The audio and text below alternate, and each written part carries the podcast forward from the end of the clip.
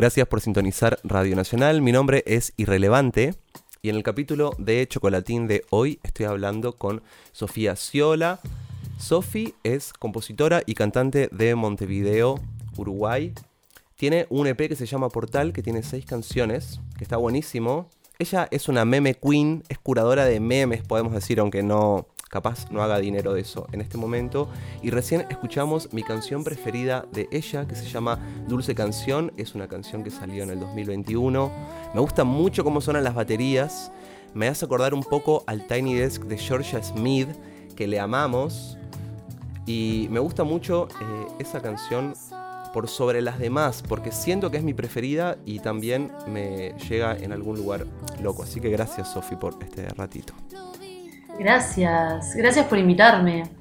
Un placer para vos, me imagino, eh, ¿no? Un tremendo placer, me imagino. Sí, completamente. completamente. Imaginás que el otro lo decía rarísimo. porque además, o sea, curadora de memes, cuando me dijiste eso, a partir de ahí empezamos como un diálogo de memes. Sí, Fue como que. Casi sin saludar. Nuestro diálogo pasaba por ahí. Sí, tal cual. ¿Eh? Capaz mandarse un meme sin saludar directamente, nada de che, hola, Sofía, no, toma, pum, meme, sin aclarar nada. No, ese nuevo, ese nuevo chiste. Yo creo que ya no existen. Viste que antes te decía tipo, ah, no sé, Jaimito, no sé cuánto. Ahora no hay Jaimito. Ahora hay, memes. No hay más Jaimitos, señoras y señores. En la canción que les he contado recién y que ha sonado, Dulce Canción, hay una frase muy linda que dice, siempre te perdí, nunca te dejé ir. Es loco ese plan, ¿no? Como que pasa mucho esa idea de cuando, estamos capaz sueltos con otra cosa, puede ser un vínculo, un proyecto, una idea, papá, pa, y estamos como sueltos, es muy probable que perdure. Y si estamos medio ahí como encima del asunto, lo entorpecemos. Eso es el ser humano, son los vínculos, ¿qué onda con eso? Wow.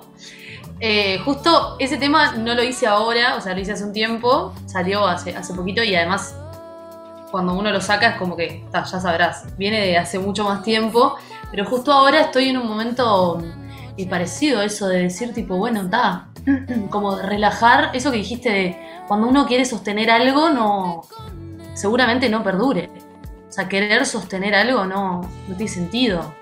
Como que hay que soltar un poco ahí eso. Y está, está, tremendo. Yo le canto mucho a eso, a como a, como a esas ansiedades que te generan em, esas ansiedades que te genera como, sí, los vínculos, las cosas. Eh, porque una forma de descargar es como decir, me estoy equivocando en esto otra vez, ¿no? Tremendo. Estoy otra vez actuando de esta misma manera. La ansiedad social es como uno de los males de, de esta era, ¿no? Porque a mí me pasa en lo particular que puedo tocar enfrente a 3.000 personas y no siento nada, estoy súper bien. Ahora me decís que voy a ir a un cumple donde no conozco a nadie y algo así, me agarra un julepe ahí, como que voy a decir, no quiero quedar como un imbécil, viste, como que ese tipo de cosas. Como es tremenda la ansiedad social ahora. Total. Y también eso de la cantidad de personas, creo que cuando es una masa te olvidas un poco de, la, de que estás tocando frente a personas. No es que o sea, sabés que sí, pero es como estás un montón de gente. Pero a mí me pasó este año que retomé clases de canto por unos temas ahí eh, que tuve con la voz. Y mm, claro, me daba mucha vergüenza cantar adelante de mi profesora porque era una sola persona. Era como, pa, me tengo que parar acá a cantarte algo, esa incomodidad y tal. Yo doy clases y no me había puesto a pensar que tal vez ellos se sentían de esa manera también, ¿no? Cuando que a veces se ponen nerviosos una cosa así y Claro, soy una sola persona. O sea, estoy mirando así. ¿Qué onda, Sofi, sacar singles en el océano infinito de lanzamientos que es Spotify y streaming y demás? ¿Eso sentís que te da más chances o a veces es irónicamente contradictorio? Salado, salado. Para mí es un viaje porque eso que estás diciendo de, que, tal, que, que antes capaz, si vos escuchabas como un tipo de música, te comprabas un tipo de CD, sabías que te gustaba tal género o lo que sea, como no había tanta, tanta movida o tanta posibilidad, te cerrabas en algo, ¿no?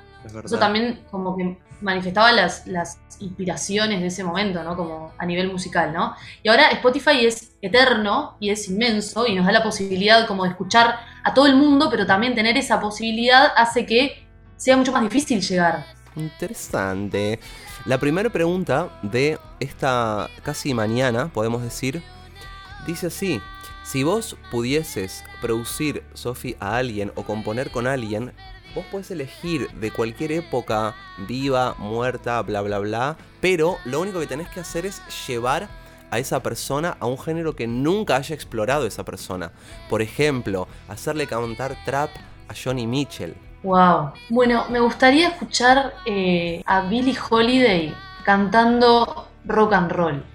Bueno. Porque es una yacera muy rockerita. Sí. Muy rockerita, pero claro, siempre cantó jazz. Y me gustaría eso. Porque estaba Ella Fitzgerald, que era como, ta, para mí, tipo, como la, la- la luz. Y Billy es como la prima oscura, no sé, como, son como, como una cosa ahí, ¿viste? La Hay un tema Twin. que se llama Strange Fruit, que está cantando ella y mira la cámara y está, ese video es, es una cosa de locos. Y, y está como llorando y como que, no sé, están como pasando un montón de cosas, ¿viste? Como es re oscuro el tema, salado. ¿Vos crees, Sofi, en la inspiración o a veces puede ser un poco un truquillo para esperar a que algo suceda externo y ponernos a crear? Re, porque aparte, después para mí, eh, pensar en la inspiración como tal es como una tranca al final. Porque estás esperando algo que, que es al final es eso, es tipo tu propia tranca de decir, no, yo estoy esperando la inspiración.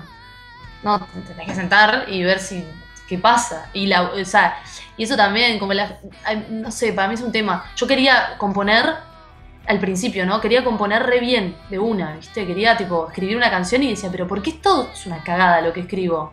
No, esto, o sea, escribo mal.